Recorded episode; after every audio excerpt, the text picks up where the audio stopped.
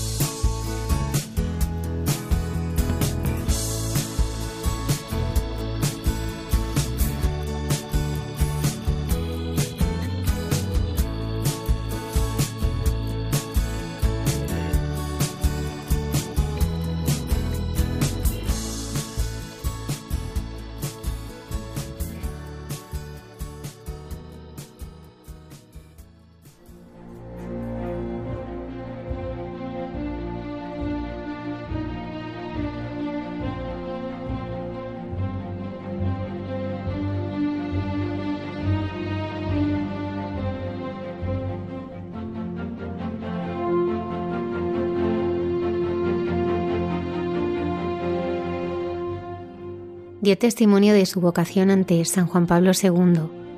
Implantó en España métodos de evangelización totalmente nuevos. Ha revolucionado las parroquias por las que ha pasado.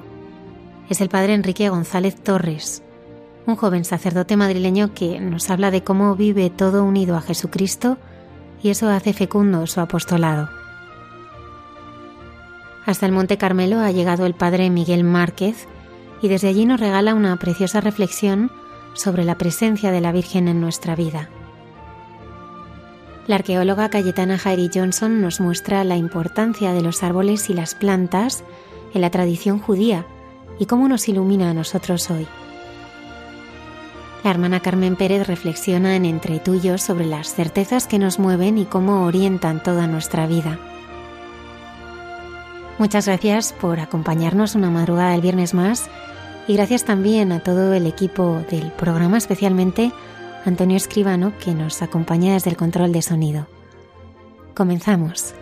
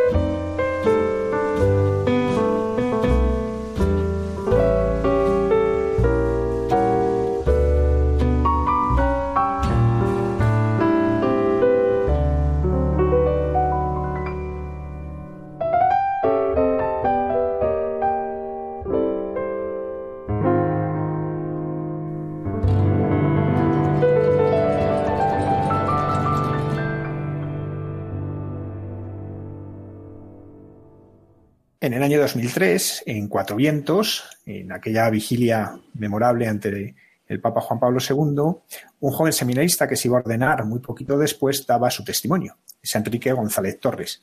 Hoy, sacerdote de la diócesis de Madrid desde entonces y actualmente párroco de Nuestra Señora del Buen Suceso, nos va a contar pues cómo ha sido el amor de Dios en su vida y cómo lo que busca apasionadamente es transmitirlo. Buenas noches, Enrique.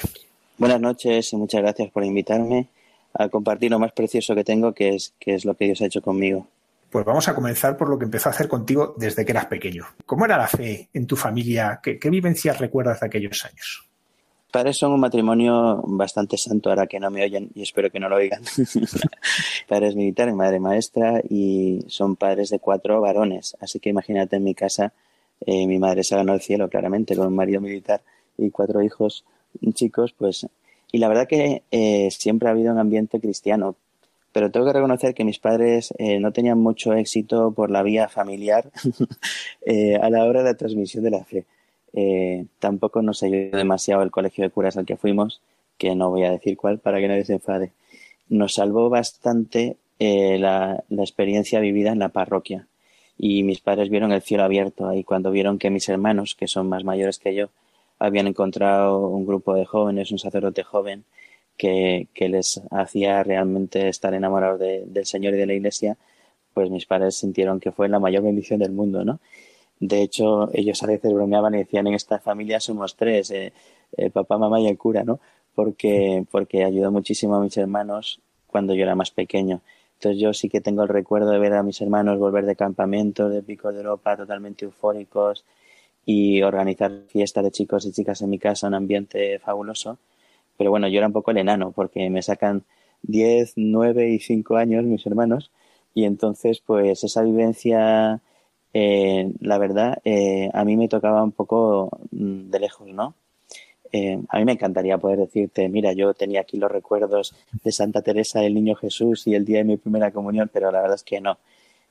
yo fui un niño, quizá como muchos hermanos pequeños, pues que no daba ningún problema, era muy cumplidor, bastante espabilado y repipi, pero luego mi corazón no te creas tú que era muy sano, ¿eh? porque, claro, pues al final eres un niño que está un poco más, más solo, que te buscas la vida, eh, bueno, pues con mis, mis historias. Y bueno, pues efectivamente yo recuerdo pues acompañar a mi misa, a, mi madre a misa a lo mejor cuando era pequeño. Eh, bueno, pues supongo que ahí tenía yo mis primeras, mis primeros momentos de, intimidad con el Señor. Pero la verdad que eh, la gran explosión, por decirlo así, fue ya un poco más mayorcillo, como con 12 años, que es cuando mis hermanos me, me proponen entrar en la parroquia y con algunos compañeros eh, del colegio entramos en, en, la Concepción, que era nuestra parroquia en Madrid, y allí empezamos pues a, a, ir los fines de semana a la sierra, pues tener como mucha mucha actividad también pues de, de amistad y, de, y, así fue como me acerqué al Señor, la verdad. luego es verdad que me he dado cuenta eh, pues que, que toda, toda ha sido una preparación, ¿no? De hecho hay un momento súper bonito en mi vida que fue el día que me fui al seminario. Eh, eh, alguien me sugirió que no me fuera de cualquier manera, ¿no? Aunque esto no es como, no sé, como cuando se iban a América los misioneros que no volvían en el siglo XVIII, ¿no? Al día siguiente iba a volver a comer a casa, era muy poco épico pero sí que mm, pensé que sería bonito em, pues que pedirle a mi padre que me diera la bendición y despedirme de mis hermanos que todavía estaban en casa pues para agradecerles eh, lo que habían hecho conmigo no y entonces eh, en ese momento sobre todo vi lo importante que había sido eh, la fe de mis padres y en, en mi historia no mi padre pues el pobre casi no podía ni hablar de la emoción que tenía y no es precisamente un tipo muy, muy flojín, sino todo lo contrario. Me dijo que toda la vida había rezado el rosario por, por su mujer y sus cuatro hijos, los cinco misterios, ¿no? Y que el quinto siempre había sido el mío, claro. Y que, bueno, siempre le había llamado mucho la atención el niño perdido en el templo eh, y que a lo largo de mi vida, en más de una ocasión, que yo no me había dado cuenta, yo había respondido a mi padre eh, exactamente igual que había hecho Jesús con los suyos, ¿no? Cuando a lo mejor me había ido a buscar a la parroquia o lo que sea, para decirme, oye, que tienes que estudiar, que tienes... yo nunca di muchos problemas con eso, más bien al contrario, ¿no? Y le debía responder más o menos así, ¿no? Eh, pues eso, que, que estoy en las cosas de mi padre. Entonces, eh, sé que la oración de mis padres ha sido fundamental, pues, tanto para la vocación de mis hermanos, que están casados, felizmente casados, como, como la aparición de la mía, ¿no? Y también me habló de la Virgen. En ese momento mi madre me quiso regalar una imagen que, que me dio desde ese día y me puso con un rotulador en la base así ahora será ella tu madre, ¿no? La pobre no podía ni hablar, ¿no? Bueno, pues te das cuenta de que, de que has estado sostenido por una, por una oración y por un amor eh, impresionante que has vivido en tu casa, aunque yo reconozco que he tenido que apreciarlo después, ¿eh? porque en el primer momento, así en esa adolescencia rebelde, le daba más importancia a lo vivido en la parroquia que a lo recibido en casa, ¿no? ¿Y cómo escuchaste la, la llamada al sacerdocio? ¿Cómo fue esa llamada del Señor? Pues eh, bastante sorprendente, eh, si te soy honesto, porque yo no tenía más horizonte en la vida, aunque había visto siempre sacerdotes buenos y demás, que el matrimonio. La verdad, yo nunca quise ser cura cuando era pequeño, ni de hecho para mí el matrimonio, si lo que tengo que representar de alguna manera es mi padre y mi madre delante en el coche y los hijos detrás yéndonos de vacaciones. esa imagen bonita de, de vamos aquí todos juntos. Y eso para mí era como lo más bonito, ¿no? Bueno, pues fue una cosa un poco progresiva eh, como consecuencia de, la vida cristiana, pero a la vez sorprendente, ¿no? Eh, eh, recuerdo que en el año 1993, que entonces yo hacía COU, pues coincidieron varias cosas importantes, ¿no? Una, pues me confirmé con mucha conciencia de lo que hacía, la verdad o sea, mi primera experiencia así de Dios brutal fue en esos mismos campamentos donde mis hermanos se habían encontrado con el Señor, ¿no? Mm, fue un par de años antes, como con 15 o 16 años, ¿no? En Picos de Europa y me di cuenta de que el Señor eh, me había creado por amor y que y tenía un plan para mí, ¿no? Y descubrí también una iglesia que no era la que me vendían en la tele, ¿no? Sino que era una iglesia apasionante, ¿no? De hecho, de aquel campamento, pues somos como cinco curas y un montón de matrimonios mm, conocidos tuyos y míos que desde ese momento no, mm, no pudimos vivir la vida igual que antes, ¿no? Y entonces eh, me preparé para la confirmación con muchísima conciencia. Y mi confirmación la viví con muchísima conciencia. También hice mis primeros ejercicios espirituales serios, ¿no? Justo a continuación de, de la confirmación. Y en aquellos ejercicios que recuerdo, eh, antes me da mucho poder hablar de esas cosas, pero ahora pienso que si mañana me muero, ¿para qué lo voy a guardarlo. en aquellos ejercicios yo sentía que el Señor me dijo en un momento dado que quería que yo fuera santo. Y claro, no sabían de meterme, de vergüenza y de todo, ¿no? Cuando volví de esos ejercicios, lo conté a, a mi novia, a mis amigos, se tronchaban de risa conmigo, estaban como, como, si me hubiera, como si hubiera visto una aparición yo y viniera de otro mundo, ¿no? Pero es que justo unos, un mes y medio después, en el año 93, vino Juan Pablo II a España. Y ahí en Colón pues estaba, estaba con mis amigos al lado de mi casa, la parroquia detrás, o sea, todo como muy familiar y los otros como hooligan, porque con 17 años ya sabes que gritas así igual al papá que a Bruce Springsteen o a quien sea, oh, Juan Pablo II. Y entonces de repente dice el papá, los jóvenes de España, y ah, los jóvenes de España gritan mucho, pero escuchan poco. ¿Cómo? y de repente dice, no tengáis miedo a ser santos. Claro, lo habría dicho millones de veces, pero es que a mí me lo acaba de decir el Señor en los ejercicios, ¿no? Y aquello fue un golpe, mm, de verdad, me cuesta explicarlo. Aquello fue como si no, pues no vea nadie más en, aquel lugar y me lo estaba diciendo a mí solito, ¿no? Recuerdo volverme a decirle a mi novia, bueno, esto es lo que queremos, ¿no? y ya me mira así con cara de susto. El caso es que mm, a partir de ese momento, eh, pues yo hice entré en la acción católica eh, y entendí que mi vida era una vida, bueno, pues tenía que responder a esa llamada de santidad, ¿no? Pero insisto, no, no, no pensaba en ser sacerdote. Bueno, a las pruebas me remito porque tenía novia, o sea que entre otras cosas eso lo hacía bastante, bastante evidente. Y entonces fueron los años de, de, de carrera, hice tres años solo, industriales. La verdad que ahí fue donde se fue fraguando un poco todo, ¿no? Porque, bueno, a mí me sorprendía muchísimo el vacío que experimentaba la gente.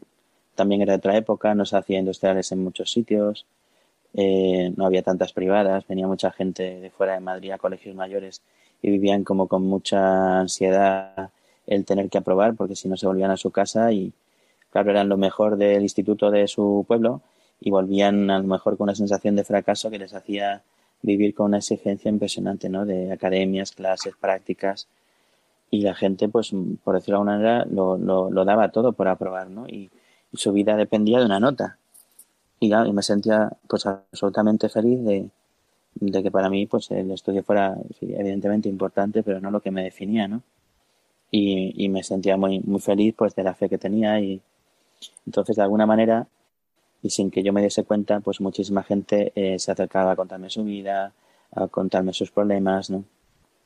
A ver, ahí ya mm, uno es mm, bruto y tal, pero no tanto como para no darse cuenta de que no eres tú lo que está atrayendo a esa gente, ¿no?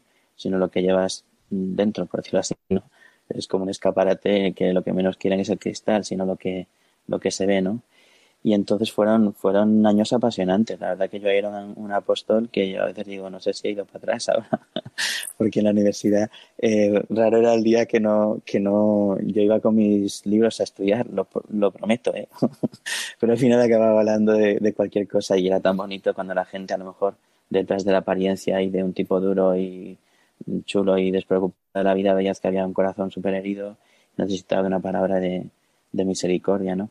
Entonces, bueno, pues ahí, mm, si, yo había quedado con mi novia en, la misa de ocho y media y llegaba tarde y tal, pues decía lo siento, pero con la boca pequeña, la verdad, porque lo sentía poco si venía de, de, una de estas, ¿no? También recuerdo pues que uno no aguantó, no aguantó la presión, un compañero seguro que tenía algún problema de salud mental, o sea que seguro que, que eso es lo que lo explica, pero al final se terminó tirando por la ventana, ¿no? Y eso fue un impacto eh, en todos los, todos los alumnos de la escuela. Nos pidieron que celebrásemos una misa con el capellán, ¿no? Y la sensación esa de vacío, ¿no? De una mirada como hueca, me impresionaba muchísimo, ¿no? Bueno, el caso es que al final del segundo año, eso fue, em, pues mi novia y yo lo dejamos, eh, nos queríamos mucho, pero aquello no daba para más surgieron una serie de milagros encadenados, como por ejemplo aprobar todo en junio, que eso para un estudiante industrial es, que es, es, el señor que no ha hecho ese milagro patente.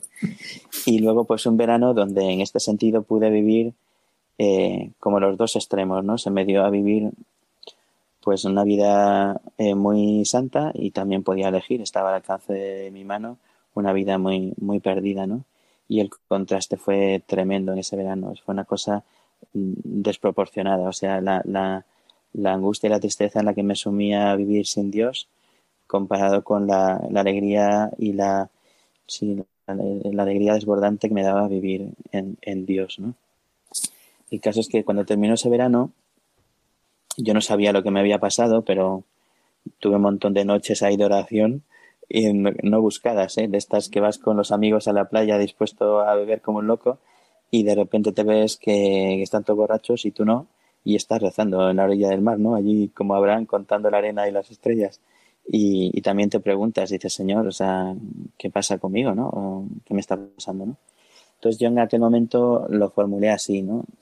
Le dije al Señor, mira, no sé lo que quieres, pero yo sí sé lo que quiero, que no quiero nada sin ti, ¿no? O sea, en el fondo había dicho siempre que quería hacer su voluntad, pero nunca le había dado la oportunidad de, de decirme cuál era, siempre había ido yo por delante, ¿no?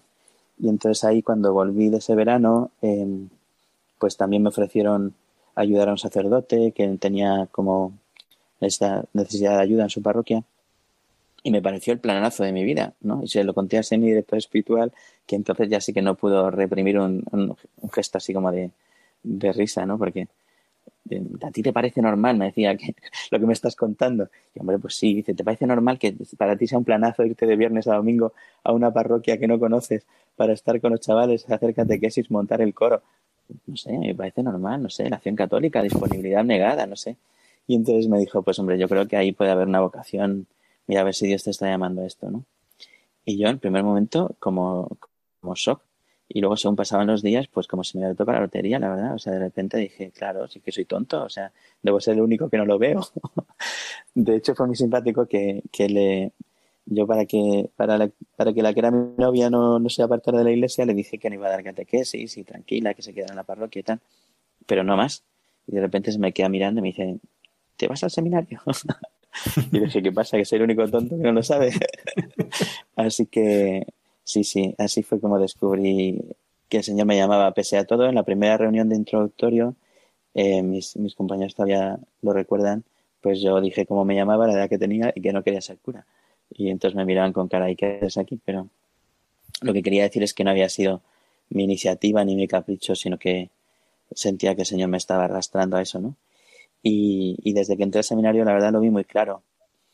En el seminario no lo pasé especialmente bien, tenía envidia de, de los curas de Getafe, de los curas de los curas de otras congregaciones, porque sí, yo puedo hablar con mucha libertad. O sea, en la época en la que yo estuve en el seminario de Madrid era un caos impresionante, ¿no? Y las cosas como son. Entonces mi sensación fue un poco dura. Recuerdo, o sea, yo explicaba, pues que le dije a mi rector, pues mira, rezo menos, estudio menos, voy menos a parroquia, voy menos a mi familia, mmm, hago menos deporte, todo menos. Pero bueno, si es lo que Dios quiere. Y luego con los años me he dado cuenta de que eso ha sido una también una pedagogía muy bonita, ¿no? creo que muchos de los curas eh, cuando salen se desaniman porque a lo mejor tienen la cabeza llena de pájaros. Pero yo viví el fracaso desde el primer minuto, ¿no? Me mandaron a una parroquia muy sencilla, lo que hacía era muy tonto y todo era como muy gratuito, ¿sabes? No había mucha recompensa de nada. Y, y luego pues también vivir ahí en un barrio muy humilde y cerca de los problemas de la gente también me ayudó. Eh, no sé, creo que Dios mmm, sabía lo que yo necesitaba.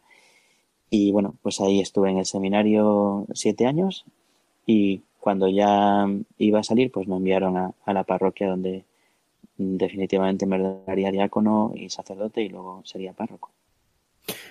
Antes de llegar al momento de la ordenación, un par de semanas antes, en ese encuentro con el Papa que recordábamos eh, eh, al principio en Cuatro Vientos, pues a ti te corresponde, en representación un poco de los seminaristas de toda España, pues dar tu testimonio. ¿Qué, qué significó para ti aquel momento? Bueno, como ya os he contado, Juan Pablo II había sido para mí eh, pues súper importante. O sea, yo recuerdo siendo pequeño, en el año 82, aprenderme el pescador de hombres perfectamente. Y recuerdo el librito con las notas, recuerdo la palomita esa que era un abanico, ponía galerías preciados. O sea, que no sé cómo explicarte, toda mi vida ha sido recordar a Juan Pablo II. Y, y éramos diáconos. Bueno, y en el seminario también había hecho mucha amistad con un sacerdote polaco que, que me llevó a su casa en varias ocasiones y la verdad que conocía a Juan Pablo II in situ prácticamente todo, ¿no? Mucho más de lo que te enseñan cuando vas en un viaje, una peregrinación, ¿no?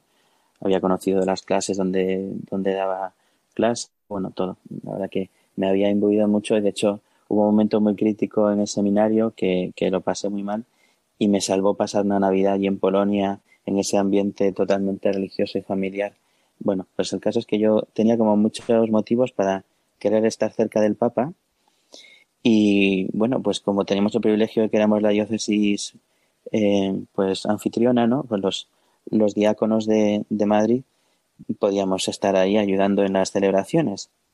Y esto que cuento siempre es una broma, pero es verdad. O sea, si había 16 cosas que repartir y éramos 17, pues en el sorteo a mí me tocó no hacer nada.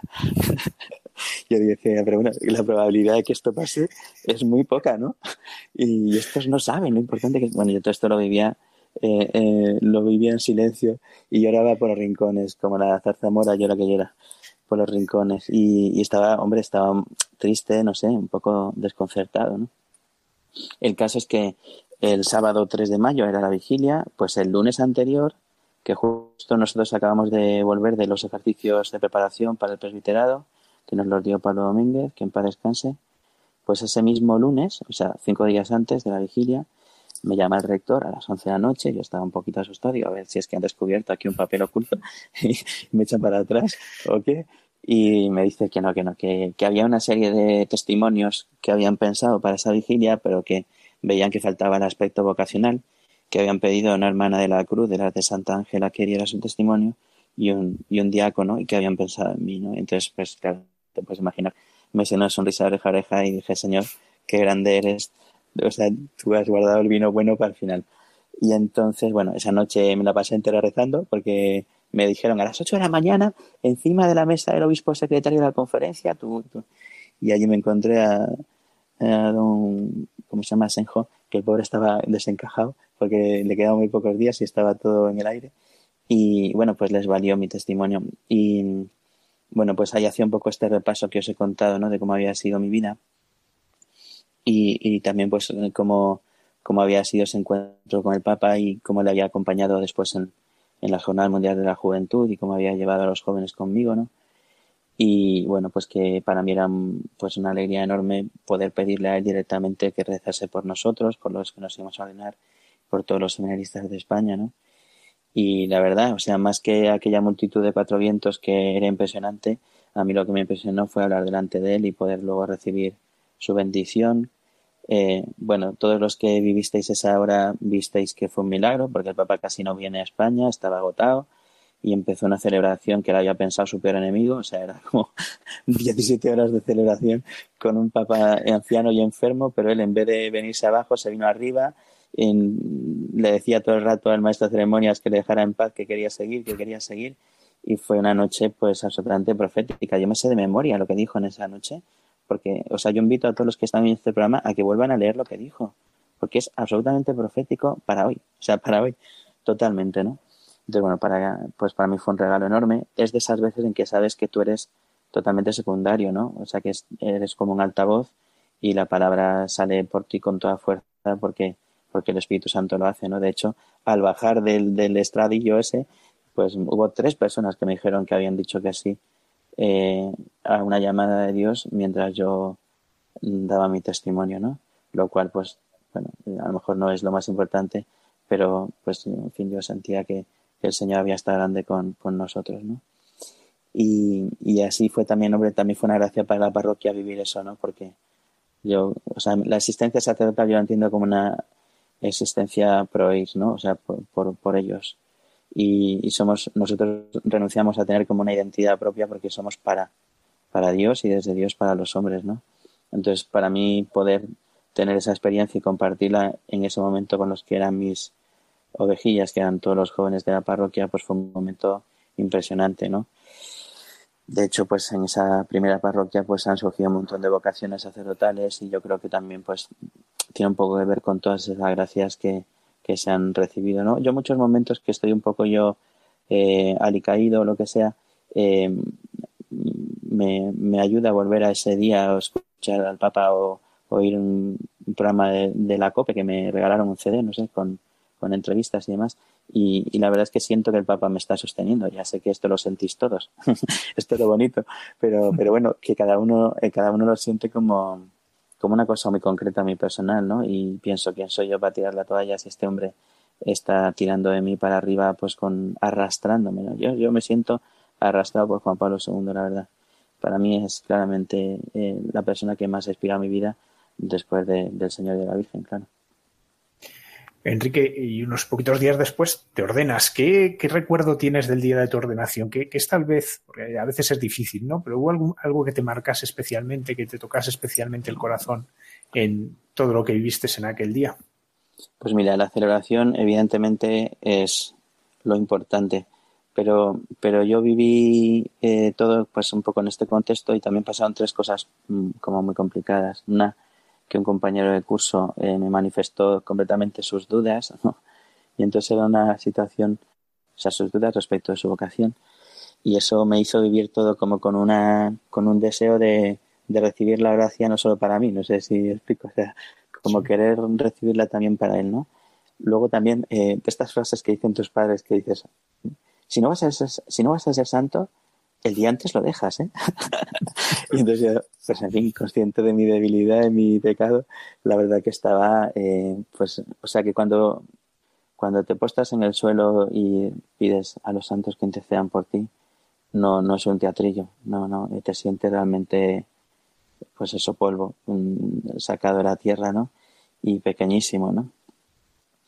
Y la tercera cosa, que es una cosa muy anecdótica y muy tonta, si quieres, pero fue como, bueno, pues pintoresca, ¿no? Eh, mis padres vivían fuera de Madrid en ese momento, vivían en Majadahonda, yo vivía ya en la casa donde de la parroquia. Bueno, el caso es que fui a la, a la catedral eh, solo y dije, bueno, pues voy a ir en un taxi. Bueno, pues el taxista era, en la conversación veo que sabe, ¿va usted a la catedral? Sí, sí. ¿qué hay ordenaciones? Hombre, no es muy normal que el taxista tenga un conocimiento tan alto de la cosa. ¿no? Y yo, sí, sí. No, es que yo tuve un hijo sacerdote y, lo dejó y tal. Y digo, vaya por Dios, o sea, la probabilidad que yo tenía de, de, que me pasara esto una vez más, ¿no? Pero, ¿por qué cuento todo esto? Porque si te das cuenta, son como tres llamadas muy claras que el Señor me, me, estaba invitando a una fidelidad. Eh, o sea, a mí, yo no puedo decir que el Señor haya jugado conmigo o me haya mostrado, o me haya llevado con los ojos cerrados o vendados. No, no, yo he firmado un cheque en blanco y lo sé. Yo me he leído toda la letra pequeña y no puedo decir que me sorprendo de nada. Cuando efectivamente, pasado el tiempo, ese compañero, pues al final dejó el sacerdocio, recuerdo que él me dijo, mira, yo veo así la iglesia, veo así a los sacerdotes, veo así, y yo por esto lo tengo que dejar, ¿no? Y, y yo decía, pues mira, eh, yo ahora sé lo que es la fe, porque yo no veo la iglesia distinta, ni el mundo distinto, ni el sacerdocio distinto, pero los mismos motivos por los que tú lo dejas yo sigo, ¿no? Y no, y no puedo decir que sea una cosa mía, sino una gracia, ¿no? Entonces, eh, mi lema sacerdotal es permanecer en mí. Y eso fue un poco la, o sea, yo veo que la, Em, el sello que, el Señor quiso poner el día de mi, de mi ordenación fue un sello muy, muy fuerte, ¿no? Pues a permanecer en su amor y permanecer en, su fidelidad, ¿no? Un amor y una fidelidad hasta el final, ¿no? Y eso fue lo que pedí sobre todo. Luego, exteriormente, mm, pues la verdad que mm, era todo tan sobrecogedor que quizá tardabas días en, en digerirlo, ¿no?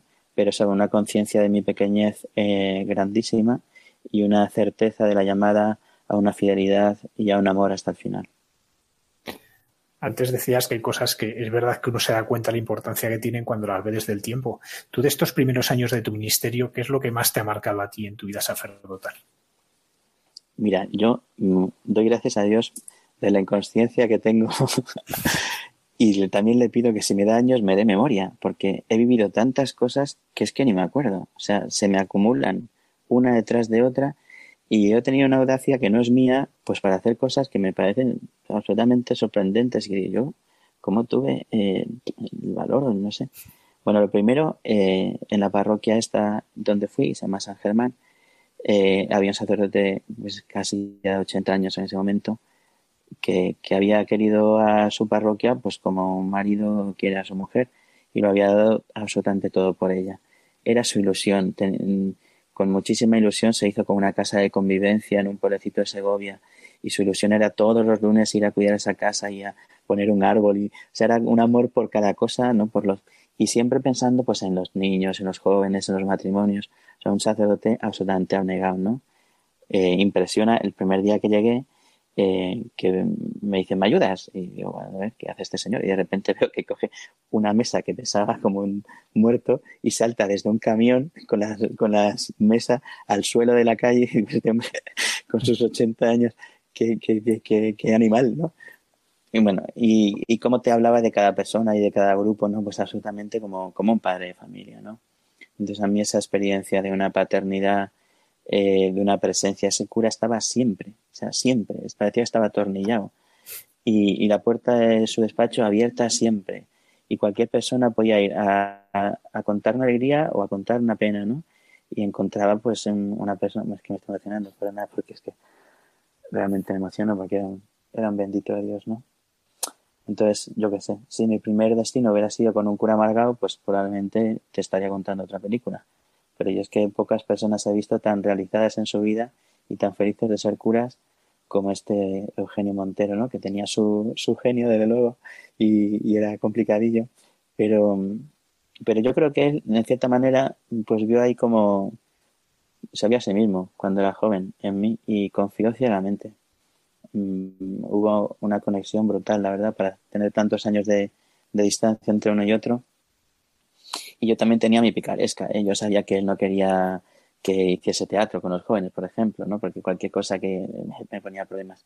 Pero yo hacía mis trampas, ¿no? Como, o sea, él era, él era tan feliz en sí mismo que, que, que una de sus muletillas, y con eso revela todo, era decir, sí, este es otro de mis aciertos. Entonces, eh, recuerdo la primera obra de teatro que hicimos, que era Prohibido Suicidarse en Primavera, eh, por supuesto, le dije que bajara, él estaba, tenía un enfado enorme, porque no quería que se hiciera. Pero yo invité a todas sus amigas, señoras, ¿no? Y salieron felices. Entonces le dije, ahora suban y díganle al párroco que qué buena idea ha tenido. y cuando subo, el tío estaba ahí más ancho que largo. Enhorabuena, don Eugenio, qué buena idea. Sí, este ha sido todos mis aciertos. Entonces, así con un poco de picaresca, pero fui haciendo lo que quise y él estaba feliz, porque en realidad teníamos formas distintas de hacer las cosas, pero él me lo decía claramente, decía, mira, no me lo expliques, yo lo haría de otra manera, pero lo que me gusta es que lo haces, ¿no? Entonces, bueno, pues, pues campamentos de corona, eh, peregrinaciones, Camino Santiago, Jornada Mundial de la Juventud, o sea, al principio estuve muy volcado en los jóvenes, que no había muchos en ese momento, porque, bueno, los cambios en las parroquias a veces provocan eso, y unas pocas familias, pero esas pocas familias pues la verdad que se, se, vincularon con muchísimo interés y empezaron a ser muy activos. Y, los primeros años de sacerdocio pues fueron una maravilla. Eh, teníamos un grupo de música que eh, sacamos un disco, eh, empezamos la misión en República Dominicana. Bueno, ahí ya, ahí ya es cuando fui párroco, ¿no? O sea, me ordené en el 2003. En el 2006 don Eugenio ya estaba muy malito. Me hicieron administrador parroquial y en el 2007 eh, para sorpresa de, propios extraños, porque no en ese momento tenía nada, 30 años, eh, me hicieron párroco, ¿no? Y pues eso, en el 2006, sin pensar mucho lo que hacía, había un estudiante dominicano en la parroquia, sacerdote, me dijo, ¿por qué no te vienes? Y me fui con un grupo de jóvenes y desde entonces hasta ahora, ininterrumpidamente, los jóvenes de San Germán han ido allí, ¿no? A República Dominicana, a la frontera con Haití. Y claro, pues al final pues vives experiencias que te marcan, ¿no? Es, es inevitable. O sea, muchos de los sacerdotes que han salido de la parroquia, pues eh, si no ha surgido allí su vocación, sí que han tenido pues experiencias pues que te marcan, ¿no? Pues un niño recién nacido que te ponen en brazos y que llora y que tienes que dormirlo, pues si ahí no sientes a Dios es que eres de cartón piedra, ¿no? O si estás con un enfermo y te dicen reza por él, y eres un chaval de 18 años que no eres ni cura ni nada, y te ves imponiendo las manos a un, a un enfermo porque eres un misionero y entonces los, los, los de esa casa te consideran poco menos que Jesucristo, ¿no? Bueno, pues vives cosas muy bonitas, también te abren los ojos. No sé, los primeros años fueron tremendos, la verdad. Eh, y sin duda, pues creo que fue eso, ¿no? Eh, eh, el poder encontrar un lugar donde, donde compartir pues todo lo que Dios estaba haciendo conmigo, ¿no? Y bueno, pues no sé, como que no era nada superficial, ¿no? Había mucho vida de oración. en ese momento entraron algunas religiosas en las clarisas que ahora son Jesu Comunio, algunas otras entraron en las esclavas de Cristo Rey. Eh, bueno, pues eh, al final había como un ambiente muy, muy propicio pues al encuentro con Dios, ¿no? Y eso es lo que marcaba la diferencia eh, y lo que daba también razón de la alegría ¿no? que teníamos. Enrique, tú siendo párroco en San Germán, pues desarrollas algunas iniciativas pastorales novedosas, como son Emaús, como es, eh, aunque las capillas de oración perpetua han existido hace muchísimos años, pero su desarrollo actual es, es bastante novedoso. Eh, ¿Cómo va surgiendo todas esas iniciativas y qué te impulsa a apoyarlas y a llevarlas adelante? Pues esta cierta inconsciencia, la verdad. O sea que yo, el Señor me, me lleva a rastras y nunca mm, podré agradecerlo suficientemente. ¿eh? Es una tranquilidad saber que tenemos la eternidad para cantar su misericordia, porque en esta vida eh, no tienes días para hacerlo, ¿no? Em, pues eh, ya había un grupo bastante grande de personas, em, pues como muy con una fuerza en la oración teníamos eh, una adoración que no era continua, pero empezó pues a lo mejor las mañanas y las tardes, ¿no? Intermitente. Entonces eso atraía a muchas personas también de, fuera del barrio, ¿no? Pues porque ahora está muy de moda, entre comillas, pero cuando yo empecé a hacer la oración de los jueves, en Madrid no había ninguna, te lo aseguro. O sea que la primera oración de con Santísimo eh, jueves eh, por la noche, yo creo que no había ninguna. Estoy hablando del año 2003 o así. Y bueno, pues la gente que con deseos de adorar, pues eh, se acercaba a la parroquia también, ¿no? Entonces, unas voluntarias de Fundación Madrina, que eran colombianas, tenían la costumbre de ir a, a, la adoración de la parroquia martes por la mañana. Y estas son las que me hablaron de Maús por primera vez. Eran personas que no solamente por su voluntariado, sino sobre todo por la fe que yo veía, o sea, porque estarte dos horas de antes, Señor, martes y jueves por la mañana, pues, pues significa que algo le quieres, ¿no?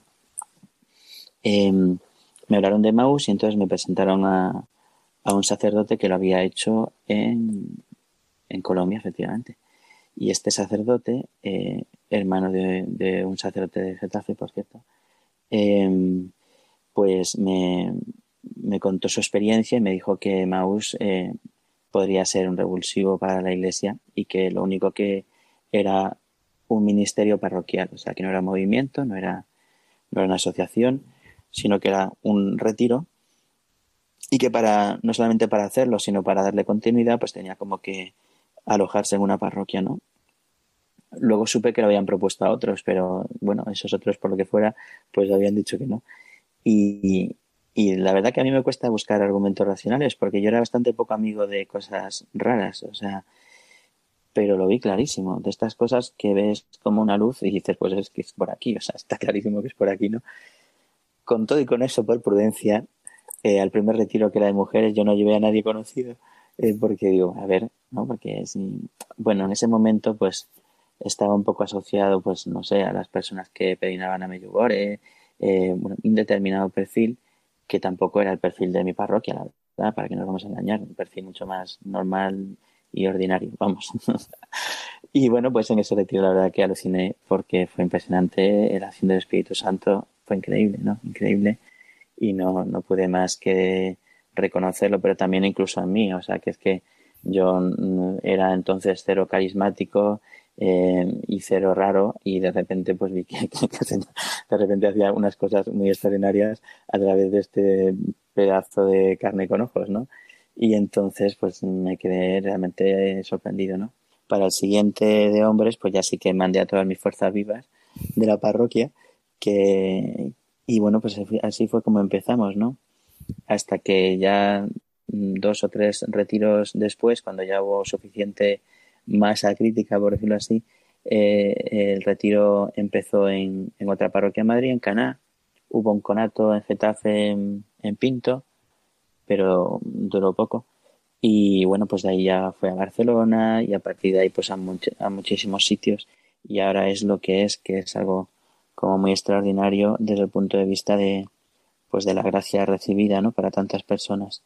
Y bueno, pues fue una gracia, también fue una cruz, ¿eh? O sea, yo como soy muy libre puedo hablar con toda tranquilidad porque eh, Maús, como todas las cosas, tiene, tiene que ser discernido y ahí no todos los sacerdotes han, han asumido esa responsabilidad y eso ha sido en algún caso negativo, la verdad. Eh, bueno, entonces bueno, yo siempre lo hice con mucha transparencia con mi obispo y, y sí que sentí en algún momento pues que tenía que, que orientar y que, y que discernir con, con el consiguiente dolor de cabeza eh, que, te sobreviene con estas cosas, ¿no? Pero sobre todo, y para quien esté oyendo, eh, pues Emmaus es una, es una gracia extraordinaria para todo el mundo que lo vive, ¿no? Eh, pues bueno, me encuentro con el resucitado que te marca la vida como un antes y un después, pues como le pudo pasar a, a, San Pablo o, o, a los propios apóstoles, ¿no? Y tal y como se cuenta en el capítulo 24 del Evangelio de San Lucas, o sea, que estaban ahí abatidos, desalentados, decepcionados y el Señor pues les cambia eh, el corazón y vuelven felices.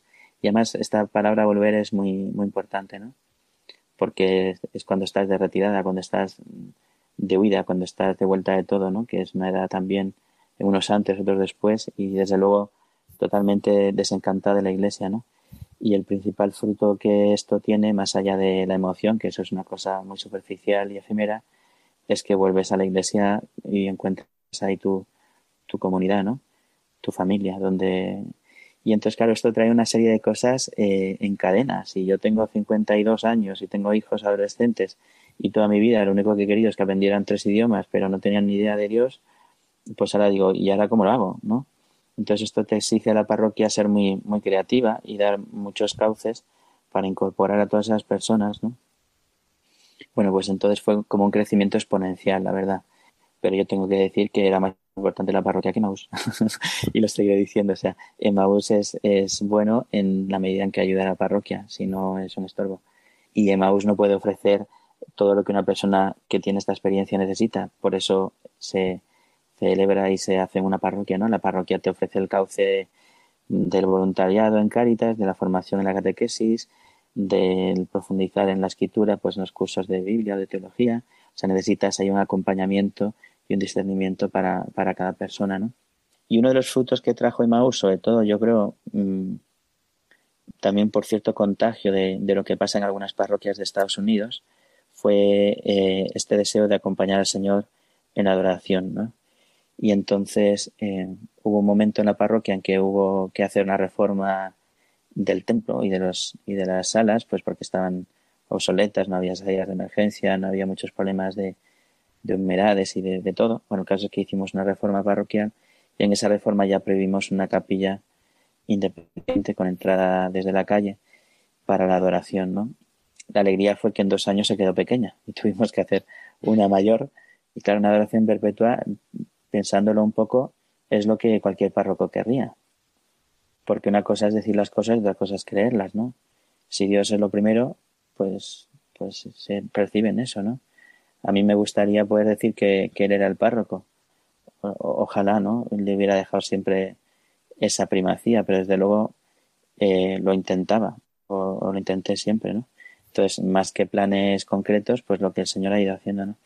Y, ya está, es que el encuentro con Cristo es lo que cambia. Entonces, el encuentro con Cristo es ese, tú a tú, de corazón a corazón. Muchos conversos que no, que no saben nada de la Eucaristía, de la teología o del catecismo, pues a mí me han, me han enseñado en esto, ¿no? A lo mejor una persona recién convertida dice, es que me levanté a las 4 de la mañana y, estaba angustiado y dije, voy a la capilla de oración. Claro, es que eso te desarma, ¿no?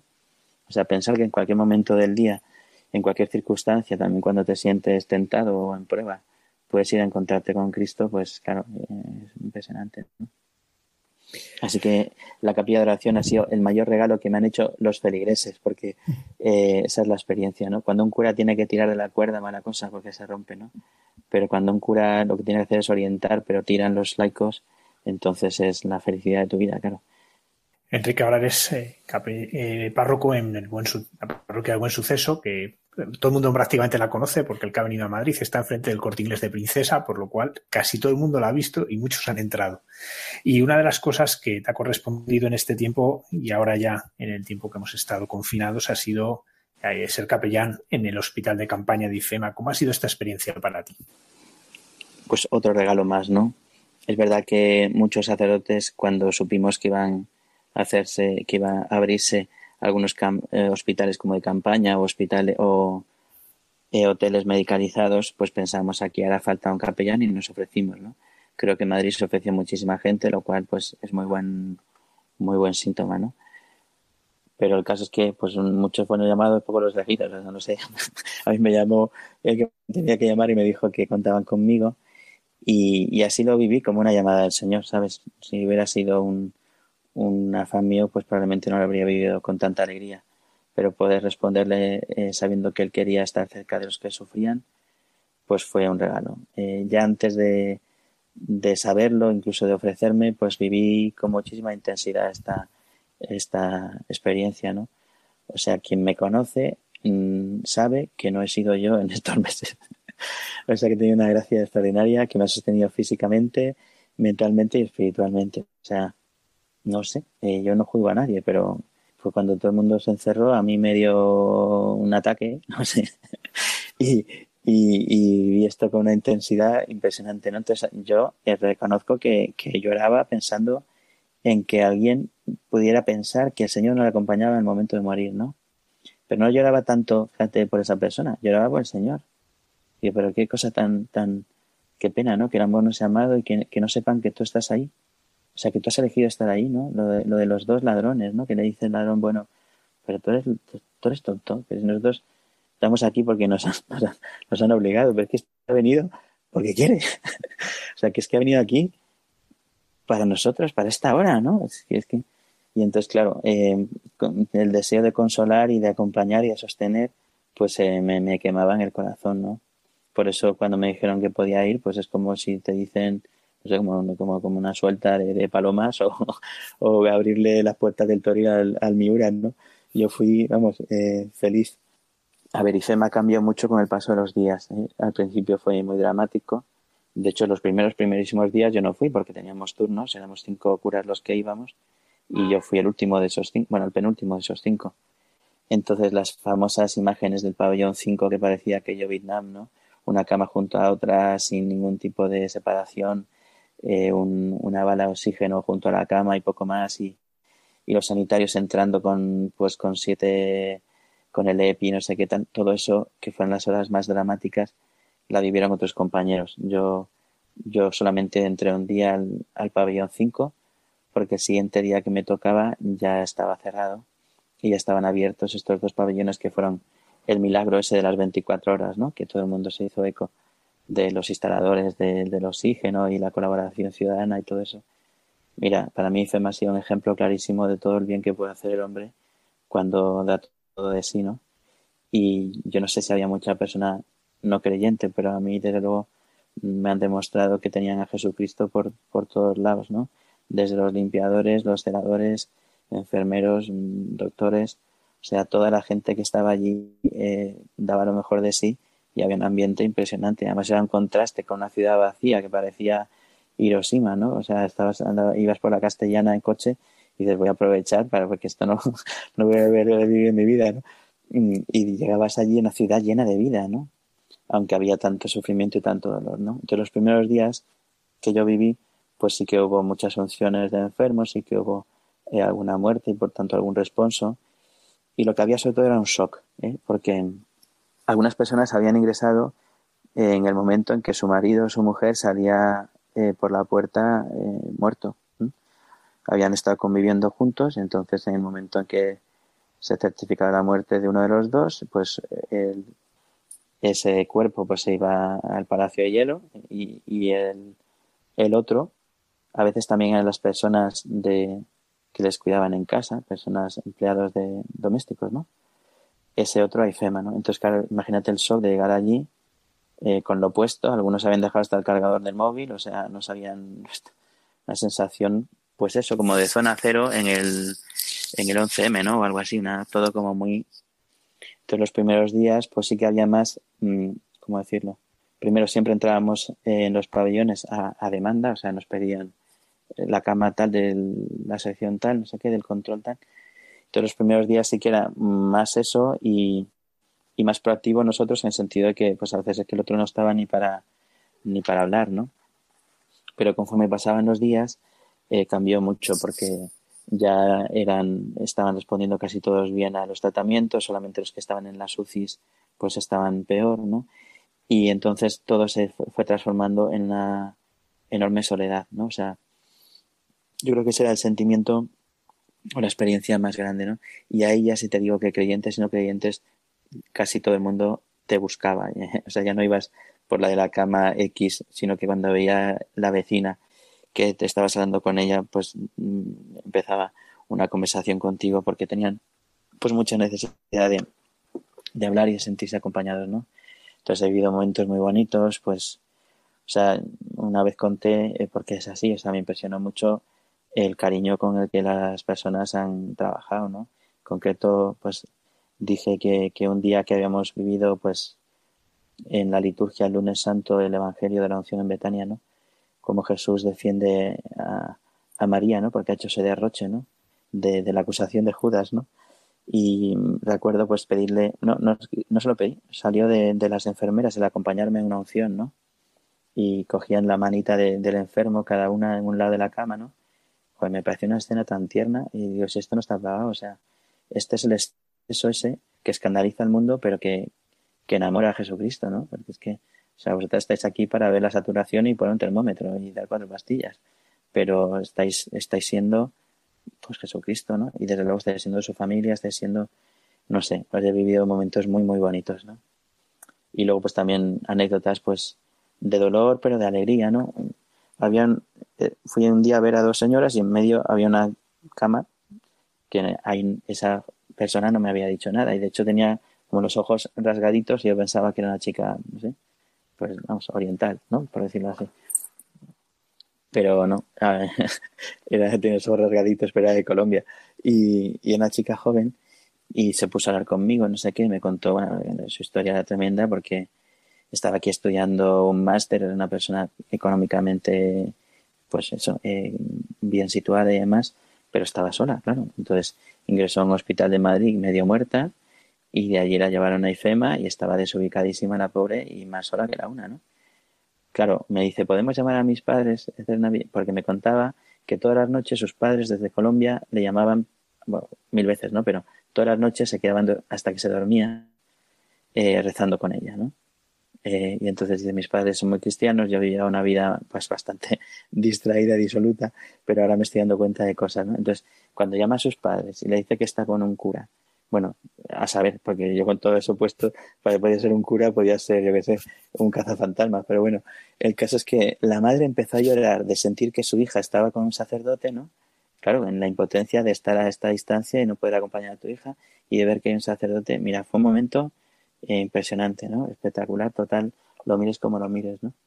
Bueno, entonces eh, hemos vivido cosas preciosas. Eh, allí se celebra, bueno, cuando el 11M también, también, también vi que era muy importante llevar al Señor a, en mitad del dolor y aquí me salió enseguida, ¿no? Entonces pedimos autorización para tener una, una capilla, un espacio y llevé el salario y una cruz y montamos una capilla. Me parecía que era mucho más que, o sea, que el Señor quería estar ahí en medio de su pueblo, ¿no? Y celebrar la misa a las 3 de la tarde, la hora de la aspiración, pues también me parecía súper bonito, ¿no? Eh, viniera o no viniera gente, suelen venir unos pocos médicos, que justo terminaba el turno a esa hora, ¿no? Y, rezar en esa capilla, ¿no? O sea, yo ha sido todo muy muy discreto, pues como es el Evangelio, ¿no? Eh, que es una semilla que se entierra y ya está. Pero yo tenía la certeza que el Señor está haciendo ahí pues su obra, ¿no? Eh, y, así ha sido. Cuando había un alta, pues claro, todos aplaudíamos y eso, pero también pues te daba penilla, la verdad, porque al final ya eran, eran como parte de ti, ¿no? y la verdad que creo que ha sido, ha sido un regalo enorme poder ser pues ahí esa presencia del Señor, ¿no? Eh, mucho de escuchar, mucho de acompañar y, sobre todo de sostener y dar esperanza, ¿no? Es que soy un afortunado. O sea, yo no sé quién esté oyendo, a ver quién, quién, tiene una vida más bonita que la mía. que a mí el Señor me lo regala todo. Mira, me parto porque a veces le digo, Señor, no puedo más. Y me dice, Señor, pero soy tonto, ¿y cuándo has podido? pues claro, sí es verdad, pues no he podido nunca. O sea, es que Dios me lleva aquí eh, sobre las alas. Enrique, para concluir, porque es verdad que podríamos estar mucho tiempo hablando, ¿no? Pero eh, sí quería acabar preguntándote por tu relación con nuestra madre, con la Virgen María. Pues mira, eh, yo creo que todos los curas del mundo eh, tenemos esa especial vinculación, ese cariño es muy especial y seguro que también tiene mucho que ver la figura de nuestra propia madre en la tierra, ¿no? Eh, yo creo que eso para mí ha sido así, ¿no? Es una presencia tan permanente que yo creo que ha estado a veces más, más en mi imaginario, en mi, en mi consciente que el Señor. Mira, nosotros venimos a un pueblo de Almería y la capilla de la Virgen del Carmen, que es la patrona donde se celebra la misa diario, antiguamente era parte de mi casa. Con lo cual, o sea, de hecho, en mi época así más adolescente y, perdida, me despertaba la campana, ¿no? Para la misa de 10, que evidentemente yo no iba. Y ya a las 10, fíjate, durmiendo, pues eso, los veraneos estos absurdos, ¿no? Pero, pero yo veía que la Virgen me miraba con amor hiciera lo que hiciese, cuando pasaba ahí con mis chancletas y mi bañador por la puerta de la capilla, pues la Virgen me decía, ¿cuánto te quiero? Y yo decía, ya, ya, otro día. Eh, bueno, luego pues mi parroquia de la Concepción en, en Madrid, pues también hemos vivido siempre pues mucho pues esa, esa devoción a María, ¿no? Hemos vivido yo desde pequeño la novena, había un día que lo, nos, nos tocaba a los, a los niños, ¿no? Y yo ese, ese día me moría de vergüenza ayudando en misa en aquella iglesia gigante, ¿no? Pero bueno, pues yo creo que ahí la Virgen, la iglesia tiene una torre muy grande y yo sentía que me miraba también en todas mis, en todas mis aventuras, ¿no? Me he sentido siempre muy acompañado por esa imagen de la Virgen. Y luego, como he contado, pues mi primer encuentro así personal con el Señor fue un campamento en Picos de Europa que termina con una marcha de tres días, una peregrinación a, a la Santina Covadonga, ¿no? Y ahí la verdad que me, me, desarmó completamente con mis 15 años. Eh, pues aunque suene un poco cursi, pero es la verdad, me robó el corazón para el hijo. Y yo se lo entregué sin saber muy bien lo que hacía, ¿no? Con los años, pues se cobró la pieza, pero, pero se lo agradezco mucho, ¿no? Después en San Germán había una imagen, don Eugenio hizo, había sido paro con los molinos. Y allí se inventó, es así, una hermandad de la Virgen del Espino y todavía tienen allí su, su fiesta el 15 de agosto, que lo celebran los del pueblo y los veraneantes. Y pues cuando se vino a Madrid, quería tanto esa imagen que hizo una réplica en madera, aunque eso no lo saben los de San Germán, pero bueno, estoy aquí desvelando un secreto. Y esa imagen, pues me parecía de una ternura impresionante, ¿no? Entonces, otra de las cosas que surgieron con los años fue el sacarla en procesión, aunque no era una imagen especialmente eh, liviana, ni estaba pensada para eso, pero en las fiestas de San Germán, que es en mayo, pues un sábado hacíamos una peinación con una procesión con la Virgen y bueno, con, con, tambores y cornetas y eso, ¿no? O sea, nos poníamos la, la peineta como si fuéramos, como si fuéramos sevillanos y, y, nos tiramos a la calle. Y me impresionó, o sea, yo creo que la Virgen ahí ha hecho una obra muy grande, ¿no? Es que no me puedo enrollar tanto, ¿no? Pero en San Germán está, en el territorio parroquial está un lugar de abortos que se llama Dato y, claro, yo siento que la madre, que es el título que tiene la Virgen allí en la parroquia, de alguna manera eh, estaba como haciendo muchos milagros y contrarrestando esa, ese horror que es, que es el aborto y los, las víctimas mortales y las víctimas morales, ¿no? Mujeres devastadas, eh, rotas, eh, pues por, por, por, esta situación, ¿no? Y yo he visto que la Virgen ha hecho muchísimos milagros, muchísimos milagros, los he visto, o sea, personas que iban a entrar en, en ese lugar a abortar y, no lo hicieron. Ahí hacíamos una semana de siete, o sea, 24 horas durante siete días rezando el rosario, sin parar de día y de noche, alrededor de esa manzana donde estaba el, el lugar de este de abortos, ¿no? Bueno, pues he visto milagros, muchísimos milagros.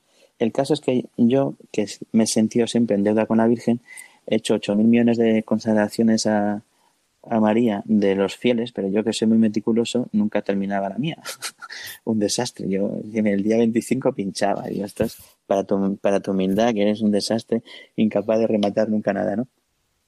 El caso es que el año que me enviaron a Buen Suceso, eh, yo no sabía que esto iba a pasar, fue una sorpresa tremenda, pero sí me había apuntado para hacer el mes de ejercicios en agosto. Y bueno, era de mitad de julio a mitad de agosto, ¿no? Y dije, macho, si, si teniendo un mes de ejercicio no eres capaz de hacer una preparación de 33 días, ya que eres un desastre, o sea, apaga y vámonos. Entonces empecé la, la preparación para consagrarme el 15 de agosto. Bueno, pues eh, estoy en los ejercicios y me dicen que, que voy a la parroquia de Buen Suceso, ¿no? Y se me dice que puedo decirlo un día que es el 13 de julio de 2017 ese día yo escribo un mensaje desde los ejercicios y lo envío y apago el móvil porque tenía que estar en silencio. Y claro, me di cuenta que es primero San Enrique, eh, segundo, el primer día de mi preparación para la consagración y tercero, y es lo más importante, un siglo después de que la Virgen en Fátima, ese 13 de julio, le dijera a los pastorcitos que había que consagrarse. Así que vamos blanco y en botella, ¿no?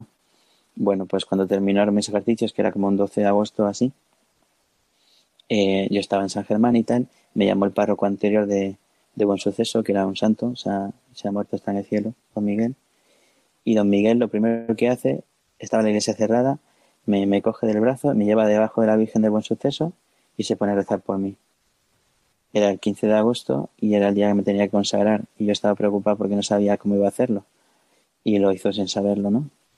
Entonces, bueno, pues para mí no, no existen las casualidades. Dios ha querido traerme a una iglesia, a una parroquia de la Virgen y me siento completamente suyo. Eh, lo aprendí de San Juan Pablo II, en Totus Tus, todo tuyo soy, y hago lo que puedo. Ella, ella lo hace todo y yo lo que puedo. Padre Enrique González Torres, sacerdote de Diócesis de Madrid, párroco de Nuestra Señora de Suceso, muchísimas gracias por compartir pues tu experiencia de Dios, lo, la obra de Dios en tu vida y la obra que está haciendo a través de tu ministerio. Muchísimas, Muchísimas gracias, de verdad, un placer.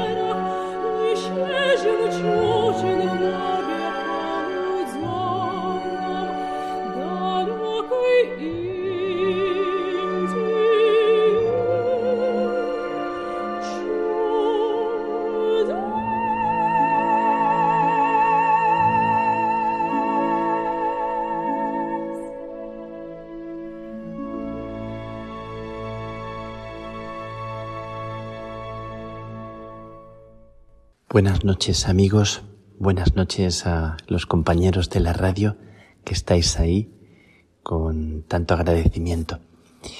Quiero saludaros en esta noche. Estoy en un lugar muy especial. Tengo que decir que mis planes, como siempre, como suele suceder, son diferentes de los que yo había planeado, incluso os había anunciado en el programa la semana pasada que dije que iba a Chile y no he podido llegar a Chile por problemas burocráticos, por problemas de papeles. No es, no es lo importante. Lo importante es que de un día para otro he cambiado los planes y, y estoy en otro lado del mundo, en otra parte, con estas facilidades que, que tienen los medios de comunicación. Me he trasladado nada más y nada menos que, que a Israel, a Haifa, a un lugar mítico, un lugar muy especial, sobrecogedor. Y estoy ahora en la noche eh, solo cuando duerme ya el monasterio en el que estoy y hay un silencio y un eco en este lugar que es eh, emocionante. Estoy en Estela Maris, Stella Maris es el santuario de la Virgen María que está en lo alto del monte, en el promontorio. Desde aquí abajo se ve el mar, que estos días está muy, muy bravo, y desde mi habitación se ve una vista preciosa de toda la bahía de Haifa. Se ve al norte el Líbano, es uno de los lugares más bellos de todo Israel y desde aquí quiero enviaros este saludo, esta oración, este momento que sea un momento para poner vuestras vidas bajo el manto, bajo la mirada de, la Virgen. Es uno de los lugares más visitados del norte de Israel por los peregrinos. Y aquí está este santuario desde hace mucho tiempo y estoy ahora en la noche en la iglesia y delante de la imagen de la Virgen, una de las vírgenes que para nosotros es eh, la más reproducida, la más eh, querida, la Virgen del Monte Carmelo. Siempre que he venido a este lugar, delante de este altar, me he emocionado y me he sobrecogido. Es verdad que cualquier imagen de la Virgen nos remite y nos, y nos lleva a la Virgen del corazón vivo, a la Madre, a la hermana, aquella que sentimos que cuando acudimos a ella y cuando la invocamos, parece que se despierta en nosotros la vida y se abren caminos de fecundidad, caminos insospechados. Yo siempre, creo que alguna vez os lo he comentado, cada vez que invoco el nombre de María, cada vez que me siento débil, cada vez que me siento perdido, cada vez que experimento el miedo, invoco a María y digo un Ave María o la recuerdo, simplemente digo su nombre, se abre en mí como una vía eh, insospechada, una vía que, que yo no imagino que me conduce y me lleva y me porta donde ella quiere donde ella sabe que necesito ir. Bueno, pues esta noche estoy aquí, en este lugar. Estoy solo delante de, de ella. Estoy aquí en la capilla. Está también el Señor en el sagrario, por supuesto, vivo. Y dejándome mirar por ella en un, en una parte donde siento que ella me mira. Hoy he celebrado con mis hermanos aquí en este convento el momento en el que es un poco feo decirlo, pero es la toma de posesión como prior. Resulta que el general de los carmelitas tiene como, como título, entre otros, el de prior del Monte Carmelo. En esta casa no se nombra un prior, sino que eh, se nombra un vicario, porque el prior siempre es el, el padre general. Así que hoy he venido, ha sido emocionante estar con ellos, celebrar la Eucaristía y recibir o darles el abrazo a cada uno. Nos hemos dado un abrazo cada uno que es lo que se llama la obediencia, es como aceptar, acoger al prior, en este caso al general. Y lo hemos hecho delante de la Virgen. He celebrado la Eucaristía mirando a la Virgen en el altar que da justo al lado de donde está la imagen. Y bueno, no sabría definir el sentimiento que me produce estar en este lugar particular y poner la vida de todos los que me escucháis bajo la mirada de, de esta señora y madre de los carmelitas del Monte Carmelo, de todos los que se sienten bajo su manto, bajo su capa blanca, no solo los carmelitas, sino cualquiera que, que siente la necesidad de invocarla. Desde lo alto de esta montaña se divisa todo el mar Mediterráneo y se divisan eh, al norte las tierras del Líbano, siempre conflictos entre Líbano, Israel, y desde aquí ponemos a todas las tierras en conflicto estos días que escuchamos los conflictos de Ucrania y tantas guerras olvidadas para que María, que mira desde aquí hacia el mar como faro que ilumina, cuide y proteja y bendiga la vida de tantas personas que, que sufren la incertidumbre. Pues ella, que es la estrella de todos los mares y la que desde aquí, desde este lugar, alcanza al fondo y al centro del corazón de cada uno de nosotros, vele por todos nosotros. Eh, Aquí al lado nació el Carmelo, nació la Orden del Carmelo, allá en el siglo XIII, en torno al 1200.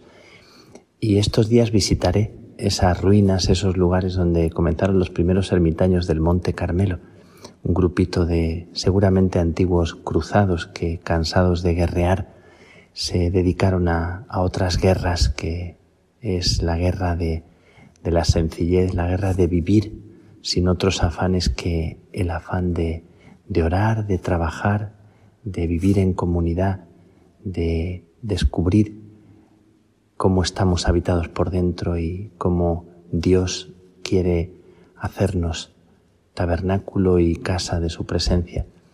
Pues aquí nacieron cerquita eh, los primeros carmelitas y desde aquí se extendieron por toda Europa. Después, en el tiempo de Santa Teresa, se inició un camino nuevo, renovado dentro de, de este tronco, de esta rama, de esta raíz del Carmelo aquí. Quiero delante de, de esta imagen de la Virgen que, que me mira eh, ponerle la vida de todos vosotros. Y voy a enviar también la foto del lugar donde estoy y lo que se ve desde aquí, ese mar incierto que hay delante, es precioso desde mi habitación poder contemplar el mar y por la noche la vista preciosa la vista eh, hermosísima de Haifa abajo de la bahía, en, eh, en esa parte de, del norte de, de, Israel, donde realmente se, se ve una zona que no se ve en otros lados y que, y que resulta llena de, de belleza. Así que aquí, delante de María, quiero rezarle con vosotros quiero hacer un momentito de silencio, unos segundos de silencio para que podáis percibir, sentir el latido de, María. Os invito a que pronunciéis el nombre de María en silencio en un momento y lo vamos a hacer juntos en este instante. Pronunciar despacio, muy despacio el nombre de María y sentir la, la presencia de ella. Aquí con su escapulario y con su manto, con el niño en brazos, sentado sobre sus rodillas, ella cuida y protege la vida de todos nosotros. Hacemos un momento de silencio y pronunciamos su nombre y dejamos que ella pronuncie el nuestro. María, que siempre has cuidado la vida de tus hijos, también de aquellos que, que no te conocen o no te invocan. Hoy, al tenerte delante, me dejo mirar por ti Doy gracias a Dios por tantos instantes de mi vida desde que era niño que te invoqué y que sentía en medio también de las pesadillas de la noche que cuando invocaba tu nombre sentía una paz y una certeza, la certeza que acompaña mis pasos en este momento. En estos días mismos que estoy haciendo la visita a estos hermanos, y siento la debilidad, la fragilidad, la pobreza, como comentaba con ellos hoy en la tarde en la Eucaristía, que no hay mayor eficacia ni mayor posibilidad de Dios en nosotros que cuando experimentamos nuestra fragilidad. Recuerdo, María, tu peregrinación, la peregrinación de la fe, cuando sola y fiándote de Dios, te pusiste en camino, habiendo dicho sí al Señor. Una mujer sola, fiada de Dios, como tuviste que conmover el corazón de Dios cuando en medio de tantísima debilidad pusiste tu vida en camino, tus manos, tu corazón, tu vida, tus entrañas al servicio de, de Dios, sin mirarte a ti. Quiero hacer de mi vida un mirarle a Él y un dejarte a ti que me enseñes el camino. El escapulario que llevamos los carmelitas en, el pecho recuerda tu vestidura, recuerda lo más íntimo de tu presencia en cada uno de nosotros. El escapulario que llevamos sobre nosotros recuerda la palabra de la que tú te dejaste revestir de parte de Dios, esa palabra que yo siempre recuerdo, al amanecer y al atardecer, en la oscuridad y en la luminosidad de los días. Alégrate, no tengas miedo. El Espíritu Santo vendrá sobre ti. Para Dios nada imposible. La primera palabra, alégrate. Quiero dejarme arropar, quiero en medio de los momentos en los que experimento mi fragilidad, que es también mi verdad, dejarme arropar como tú te dejaste y fiarme de Dios, y no mirarme tanto a mí ni mis incapacidades, ni mis capacidades, sino dejarle a Él hacer. Cuanto más débiles, cuanto más frágiles, cuanto más pobres, tanto más es Dios capaz si le dejamos. Y yo me lo creo, lo he sentido, lo he sentido cada vez que te miro, cada vez que camino contigo. Y ahora, dejándome mirar por ti, en esta noche, doy gracias de todo corazón por este día, por mis hermanos, por tanto don en todo lo que en mi vida y en la vida de, de cada uno de nosotros hemos sentido como protección. Quiero poner bajo tu manto la vida de todos los carmelitas, la vida de todo el Carmelo, de monjas, frailes, laicos, de todos, de nuestras familias, de nuestros amigos, de todos, ponerlos bajo tu manto. Una vez el prior general de los carmelitas recitó una oración que se ha hecho famosa, una de las oraciones más, más conocidas para los carmelitas, que es el, el Flos Carmeli. Y esa oración es una oración que, que pidió en tiempos difíciles y le valió tu protección. Hoy quiero hacer esta oración delante de ti. No la voy a recitar completa ni en latín, por supuesto, pero la oración, la primera parte de la oración decía, Flor del Carmelo, viña florida, esplendor del cielo, Virgen fecunda y singular, oh Madre tierna, intacta de hombre, a los carmelitas proteja tu nombre, estrella del mar, estrella del mar. Hoy con emoción pronuncio esta oración poniendo bajo tu manto la vida de todos mis hermanos y mis hermanas, sin dejar a nadie fuera. Hoy un hermano en un correo me decía, hablando de Jesús, cuánto le amo, cuánto le amo, y lo repetía y me ha emocionado.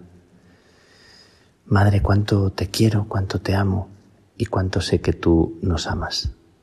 Hoy doy gracias porque sé que nos vas a cuidar y porque aquí delante de ti, delante de tu imagen, pongo también a todos los que están escuchando en este momento, bajo tu mirada. Contigo caminamos en confianza y nada está perdido, porque tú has ofrecido tu corazón y lo sigues ofreciendo. A todos los que escucháis, que ella os proteja, os cuide. En silencio pronunciamos tu nombre María y agradecemos porque lo que vendrá nos sucederá bajo tu manto, bajo tu protección. Nos acogemos, Santa Madre de Dios. No deseches nuestras súplicas, nuestras necesidades. Antes bien, líbranos siempre de todo peligro, oh Virgen gloriosa y bendita. Dice una de las oraciones más antiguas del cristianismo, dedicada a ti. Gracias, Madre, de todo corazón. Y a todos vosotros que compartís conmigo esta oración y esta mirada de María, que protege, que cuida y que da paz, que Dios os bendiga y os conceda una noche serena, una noche tranquila.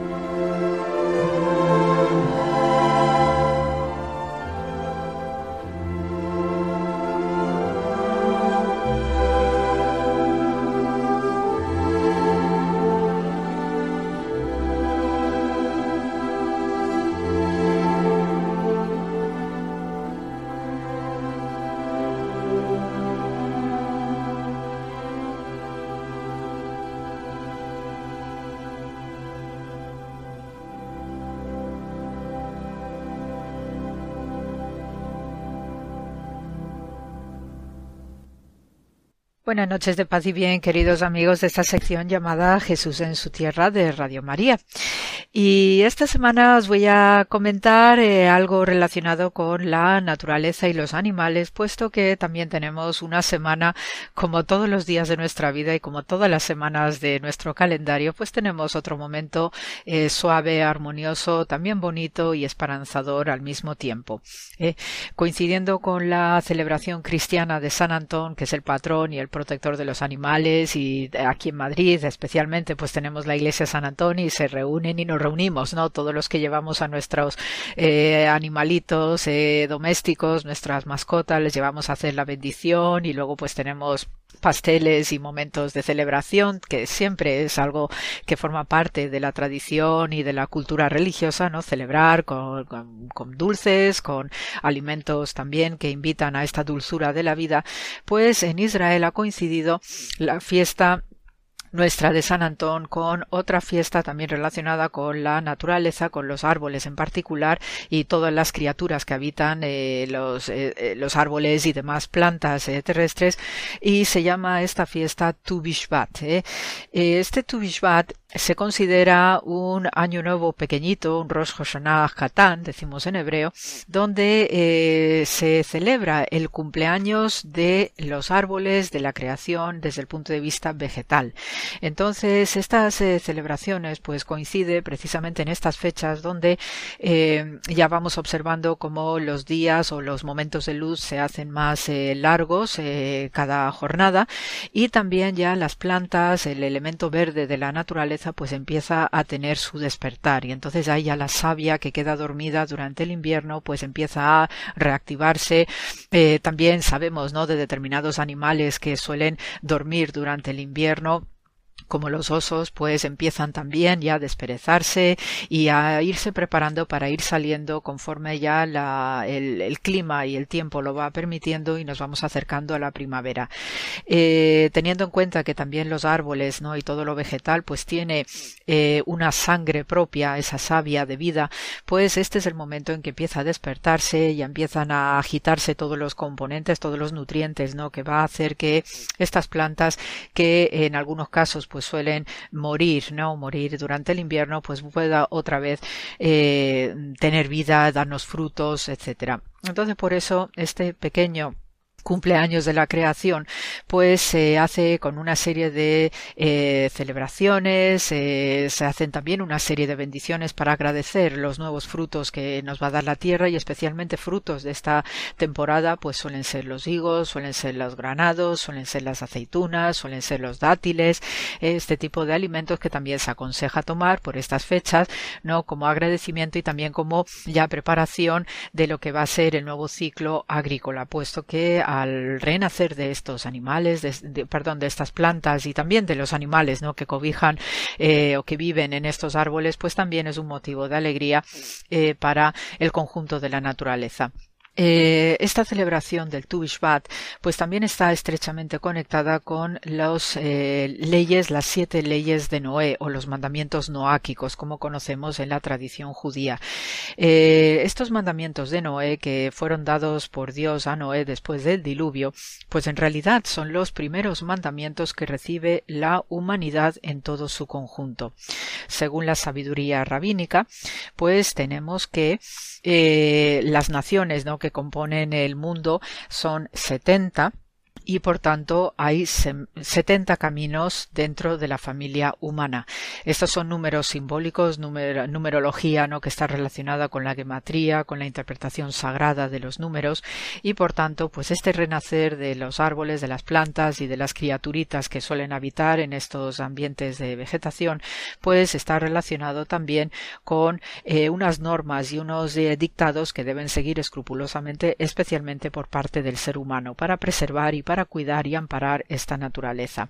Sabemos también, y gracias al relato bíblico del Génesis, que Dios, una vez que ha creado el hombre y antes que el hombre pues ha creado no todos los animales terrestres ha creado las plantas ha creado las aves y todas las criaturas que las habitan también las aguas y las, las acuáticas y las terrestres pues ordena al hombre que ponga nombres, pero que también lo cuide, ¿no? Y por eso eh, el primer hombre, el Adán, pues se convierte en el primer pastor, en el primer agricultor, en el primer granjero, es decir, es el primero, ¿no? Que participa de todo este proyecto grandioso de la creación y por tanto, pues eh, tenemos que en estos o a través de estos mandamientos noáquicos, pues eh, lo que se hace es recordar estos aspectos primigenios de la creación de pureza rotunda, donde el ser humano se desenvuelve y también se alimenta de ella. Entonces, según la tradición rabínica, y yo lo voy a leer directamente, pues eh, los mandamientos noáquicos eh, que están registrados en el Génesis se nos dice, yo lo voy a leer directamente, cuál es la exégesis, pues el primer mandamiento noáquico eh, eh, dice así, hay que saber o conocer que existe un solo Dios infinito y supremo sobre todas las cosas. No hay que reemplazar al Ser Supremo por ídolos limitados, ya sean de otros seres o de ti mismo. Eh, hay que incluir en este, en este primer mandamiento pues una serie de plegarias, hay que estudiar y también hay que hacer meditación. El segundo mandamiento se nos pide respetar al Creador. Dice, por más que estemos eh, frustrados en nuestras vidas y haya penurias y haya sufrimientos y un cierto agotamiento también emocional y espiritual, también hay que saber dirigirse a Dios y sobre todo no maldecir al Creador. Con el tercer mandamiento se nos dice literalmente no cometerás asesinato. Y entonces la explicación que nos dan los sabios es que cada ser humano, al igual que Adán y Eva, constituyen un mundo entero.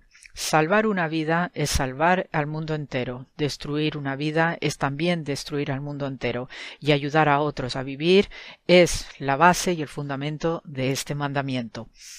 El cuarto mandamiento noáquico nos dice que hay que respetar la institución del matrimonio. El matrimonio es un acto divino y la unión de un hombre y una mujer es el reflejo de la unidad de Dios con su creación. La deshonestidad y la infidelidad en el matrimonio es una violación de esta unidad. El quinto mandamiento nos dice no robarás porque hay que conducirse honestamente en todas las operaciones o transacciones eh, comerciales o con el dinero propio, el dinero ajeno. Hay que confiar en Dios y no hay que mostrar una autoindulgencia, no porque Dios es el que nos provee y nos da la vida. Después, en el sexto mandamiento, es aquí donde entra de lleno pues eh, la recitación de estos mandamientos noáquicos precisamente en este aniversario de la creación y también nos invita a la reflexión acerca de la figura de San Antonio eh, como patrón de los animales. El sexto mandamiento Noáquico nos dice que hay que respetar las criaturas de Dios. En los albores de la creación, el hombre era ese gran jardinero del Edén, para trabajarlo y para protegerlo. Al principio el hombre tenía prohibido causar daño a los animales. Después del diluvio se le permitió consumir carne, pero con una advertencia no causar sufrimiento innecesario a animal alguno.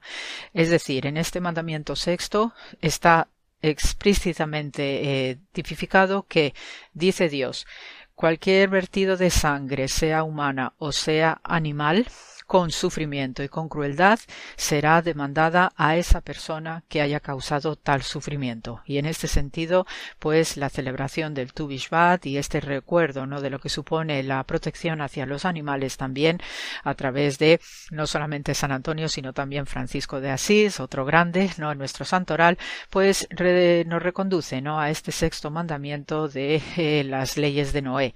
Y finalmente, el séptimo mandamiento noáquico nos invita a mantener la justicia porque la justicia es asunto de Dios, pero a nosotros se nos ha encomendado instituir las leyes necesarias y hacerlas respetar siempre que podamos. Cuando corregimos los errores de la sociedad, actuamos como socios en el acto de sustentar la creación. Como veis, todo este elenco de, mandamientos noáquicos, pues ciertamente no están ya ampliamente desarrollados y desplegados, pues después en los mandamientos de Moisés y después en una serie de eh, grandes números de mandamientos como los que tiene el judaísmo que llegan a un total de 613. En su sentido, pues realmente lo que recoge son los principios vitales de cohesión social, de cohesión humana, de lo que también debe ser nuestra vida y en este sentido preservar la naturaleza, proteger y amparar a los animales, pues forma parte ¿no? de estos mandamientos principales porque también eh, en ellos nos va la vida. Por ello, esta celebración del Tu Bishvat, este eh, año nuevo pequeñito para los judíos, pues también tiene eh, más connotaciones simbólicas porque no solamente es este momento, como os comentaba al inicio, ¿no? que empieza a bajar el frío y ya pues la, la luz del día pues se extiende algo más en nuestras jornadas, sino que también es el momento en el que eh, desde el punto de vista simbólico, pues puesto que estos, eh, las plantas o la vegetación nos van a dar nuevos frutos y esos frutos también pues van a constituirse en las primicias, ¿no? Que veremos más adelante en el calendario, ¿no? Las primicias, las bejorot que se llaman así, ¿no? En el calendario litúrgico, pues nos ayuda también a cómo debemos nosotros no interpretarnos en este contexto de renacimiento que nos aproxima hacia las estaciones ya más templadas y cálidas como la primavera y el verano. Por ello hay eh, o existe una analogía entre el árbol y el ser humano eh, con esta celebración, ya que los árboles están en constante crecimiento, también nosotros estamos en constante crecimiento y depuración, especialmente de las faltas o de aquellas cosas que podemos y que debemos corregir.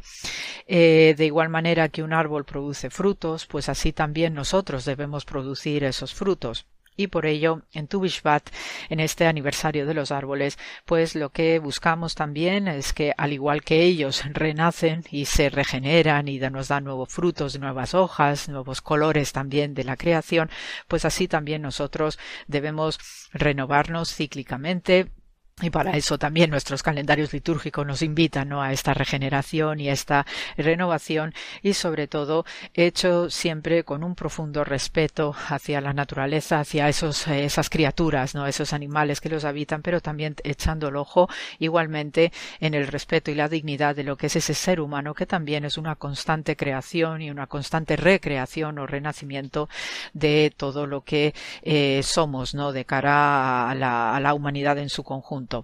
Las raíces de un árbol simbolizan la conexión con la fuente de nuestra fe. El tronco representa la parte principal que sostiene y representa el estudio de la Torá y el cumplimiento de los mandamientos de Dios. Y los frutos de todo árbol, pues también es la forma simbólica de expresar los frutos de nuestras acciones si estamos en armonización con Dios y lo que también Dios espera de nosotros. Por eso tenemos que mantenernos en esta actitud, no digamos de de reflexión, de meditación, de renovación constante y sobre todo prestando atención en ser una influencia positiva para nosotros, para los que nos rodean de manera inmediata como nuestras familias y también para todo el mundo que se nos acerque y más en estos tiempos ¿no? que estamos viviendo de, cierto pesar y de dolor en ocasiones y sobre todo de agotamiento ¿no? por toda la circunstancia que rodea a esta pandemia que estamos viviendo. Por tanto, eh, al igual que eh, sobre todo los que tenemos plantitas en nuestras casas, pues al igual que los cuidamos y vigilamos, ¿no? Para que no tengan infección o para que no se sequen, pues también nosotros eh, y a través de lo que representa la celebración de Tu Bishvat, pues tenemos que también mantenernos regados en fortaleza, en sabiduría y en conocimiento y sobre todo en conciencia, ¿no? De lo que también representamos como parte de este proyecto de Dios. ¿eh? Eh, hay una idea muy bonita, sobre todo en el libro de Ruth, eh, la famosa bisabuela del rey David, y que inicia ¿no? toda esta dinastía mesiánica y de esperanza de salvación en Israel, pues precisamente cuando Ruth está en el campo de Boaz, ¿no? recogiendo todos los granitos de cereales, ¿no? según va ella faenando en el campo de Boaz, pues también ella lo que está haciendo es recoger esas semillas de fe, puesto que ella misma, no siendo una extraña, en una tierra extraña y que se convierte, no sin ningún tipo de cuestionamiento a la religión de Israel, pues a través de ese acto de recolectar lo que estas plantas tan generosamente están dando para que ella se alimente y su suegra Naomi, pues también de manera simbólica es este fruto, ¿no? de esta vegetación y de esta tierra que Dios nos ha dado para que la cuidemos y que al mismo tiempo nos sirve de alimento espiritual. Así que amigos con mucho amor y con mucha celebración verde eh, con esta naturaleza y sus criaturitas ¿no? que tenemos en nuestras casas o que eh, habitan en el campo eh, en nuestras montañas en nuestros valles en nuestras aguas etcétera pues se os manda muchísimo amor muchísima bendición y para aquellos que tengáis estos animalitos en casa pues igualmente miradlos no con ojos de la misma divinidad con la que fueron por medio cual fueron creados y forman parte de nuestra vida también. Así que gracias por la escucha y hasta la semana que viene.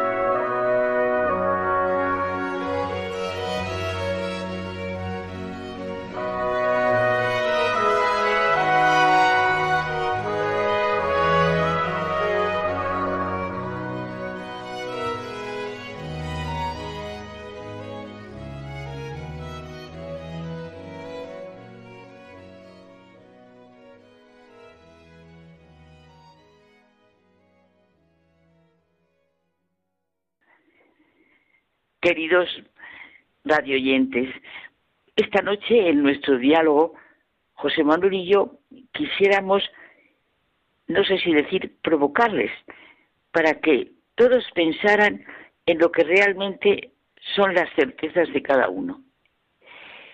Un judío llamado Andrés le dijo convencido a su hermano Simón, hemos encontrado al Mesías.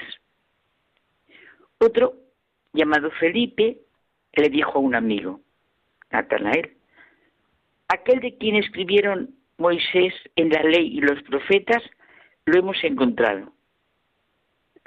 Y les cambió la vida.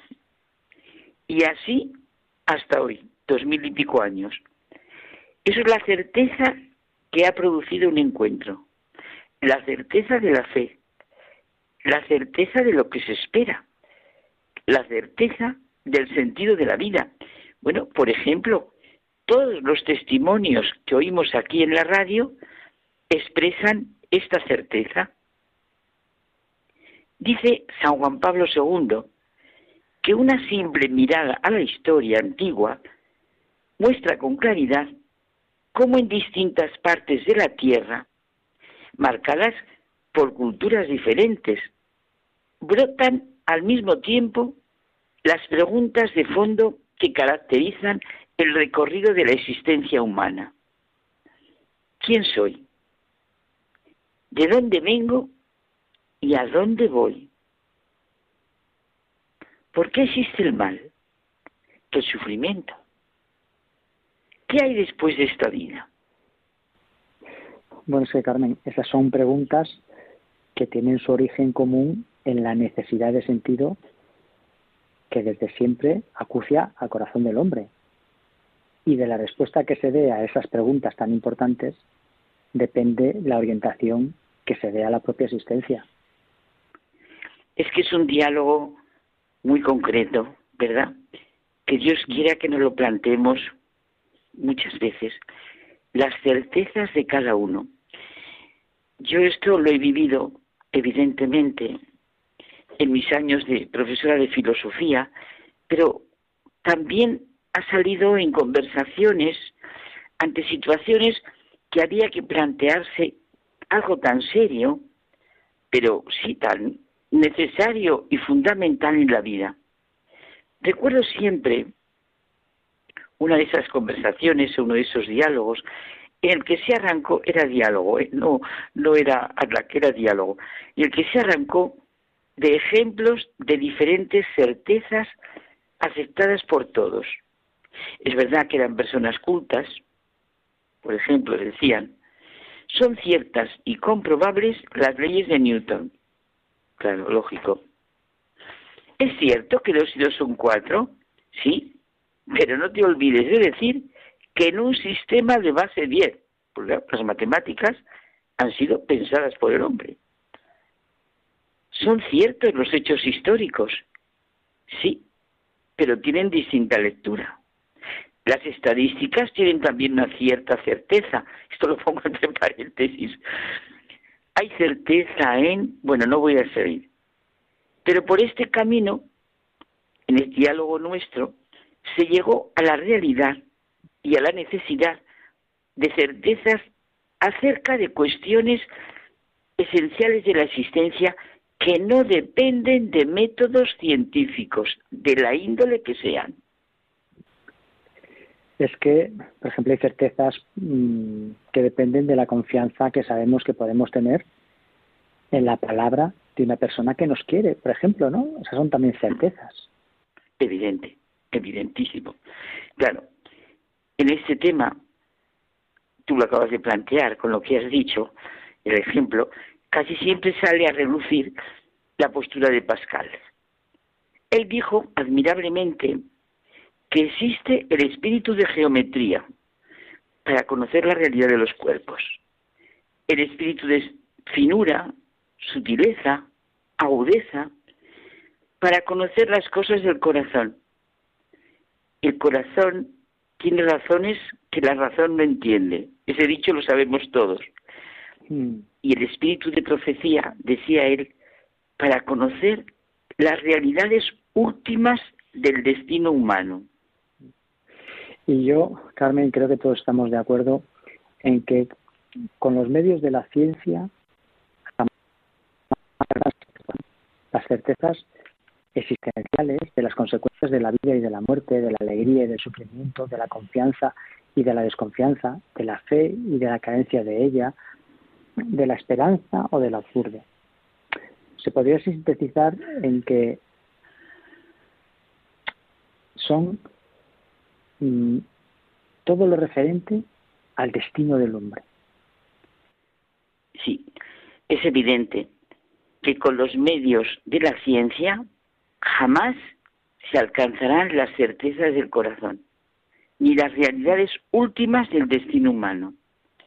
La persona humana en toda su interioridad y riqueza, en sus preguntas en torno a su destino, a su realidad, es un abismo inaccesible a la investigación científica. La postura de algunas ideologías es la de que el hombre ya domina toda la naturaleza, en la que está incluida la suya propia, que es sencillamente materia como todo, y no tiene por qué temer. En consecuencia, no hay Dios. Vaya pobrísima imprecaria deducción y destructiva deducción. Eso es, sin llamarlo de otra manera, reprimir la conciencia de la responsabilidad, negar la libertad. Y eso es perder completamente el camino del, del destino del hombre. Nuestra vida personal nos presenta continuos interrogantes, a los que solo podemos contestar si asumimos nuestra vida con responsabilidad. Nuestra respuesta es activa, personal e intransferible en cada momento. Y esta es una certeza auténtica e, e inalienable. No se puede obviar, rehuir, quitar de en medio, ni se puede transmitir a otro. La vida es de cada uno y bajo su responsabilidad. Con lo que estás diciendo me está recordando muchísimo ese pensador que a mí me gusta tanto y que a San Juan Pablo II también le gustaba mucho, Max Seller. Y alguna vez hemos comentado tú y yo que el secreto es lo propio de las personas, el auténtico secreto. Y solamente en ese intercambio llamado amor, donde esta palabra se le da su más alto sentido, su voluntad de comunicarse con el otro, podremos penetrar en el secreto, en la intimidad de otro ser. Todo esto nos habla de esas certezas que tú iniciabas absolutamente válidas. Lo que ocurre con la persona que necesita abrirse a lo que acontece en ella es como el abismo propio que se abre en su relación con Dios. Sería absurdo que pudiéramos descubrir todo esto tras una demostración matemática, científica, exploración cósmica. No podemos descubrir a Dios sino en la medida en que Dios se comunica en la revelación que tiene su fuente en el amor. Y es este un modo de acceso a la verdad suprema, absolutamente válida dentro de todo el rigor de la inteligencia, dice Danielú. Los testimonios de muchos científicos ante la inmensidad de lo que es la creación están expresados de manera que nos llegan a todos. Sienten que Dios es grande en su poder, en su infinita sabiduría, y quieren anunciarlo en la medida de lo que su inteligencia puede comprender. La fe, dice Pablo VI, aparece ya en las fronteras de la ciencia. Mejor dicho, no, aparece no en las fronteras de la ciencia, sino en el corazón mismo del hombre científico, a través del descubrimiento que hace del universo, que su ciencia le da a conocer. Ellos así lo han expresado. A partir de su mundo descubren una senda para remontarse a Dios. Y es un universo al que se descubre, fíjate esta reflexión que te iba a decir, un universo al que se descubre mediante la ciencia, tan amasado de inteligibilidad, ¿cómo no va a ser producto de una inteligencia? Donde existe lo inteligible, existe la inteligencia. Viven en íntimo contacto uno con otra. No se van a sentir estimulados a las aspiraciones más sublimes. ¿Cómo no vamos a pensar que este mundo cargado de normas lógicas, un universo, es una casualidad. Es, es, es, imposible. Y que existe la inteligencia que verdaderamente ha creado todo. Mira, ya decía Aristóteles, la noesis noeseos. Los que están comprometidos seriamente con el cultivo de la inteligencia están convencidos de que en las leyes del universo está manifiesto un espíritu infinitamente superior al hombre y ante el cual nosotros, con nuestros poderes, debemos sentirnos humildes y agradecidos por habernos dado la capacidad que nos ha dado. ¿Cómo no va a ser grande e inefable el gozo de ver a quien con mayúscula en todo su quehacer solo han podido vislumbrar. Sí, nuestras certezas fundamentales no dependen de métodos científicos que iniciabas. Por eso los hombres de ciencia y los que tienen poder no pueden dejar de lado esas certezas del destino final del hombre. Son cada vez más responsables de lo que la ciencia puede ayudar a la humanidad o prostituirla. Y como dice Benedicto XVI, donde no hay Dios, tampoco se respeta al hombre, si lo estamos viendo por Dios.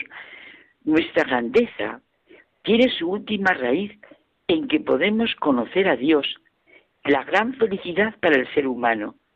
Y es esa, conocer a su Creador. También en esto nos diferenciamos de todos los demás seres creados. Yo te diría, por terminar, que la imagen del hombre en el cristianismo se puede delinear así. El hombre ha recibido como don de Dios la responsabilidad y la libertad auténticas, en vistas a una acción que consiste en transformarse a sí mismo y al mundo de una manera digna del hombre, siendo al mismo tiempo obra propia del hombre y colaboración creadora en la obra de Dios creador. Fenomenal. Y por eso acabamos con la certeza de San Pablo, por lo cual estoy seguro de que ni la muerte, ni la vida, ni ángeles, ni principados, ni potestades, ni lo presente, ni lo porvenir, ni lo alto, ni lo profundo, ni ninguna otra cosa creada nos podrá separar del amor de Dios que es en Cristo Jesús, Señor nuestro. Verdaderamente encontremos nuestra auténtica certeza. Pues hasta la semana que viene. Pues buenas noches.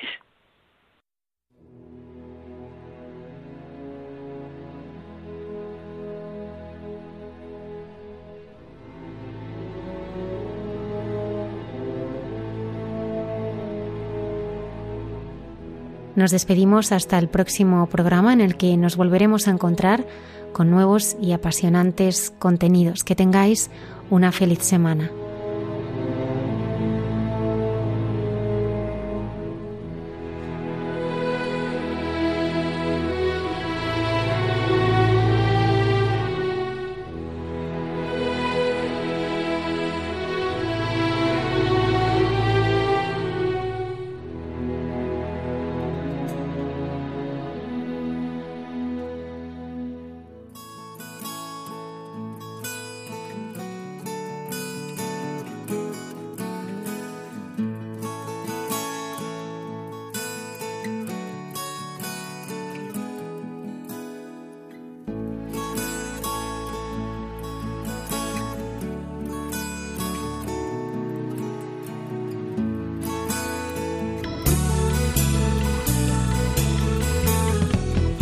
Han escuchado en Radio María Hay mucha gente buena, un programa dirigido por Almudena Delgado.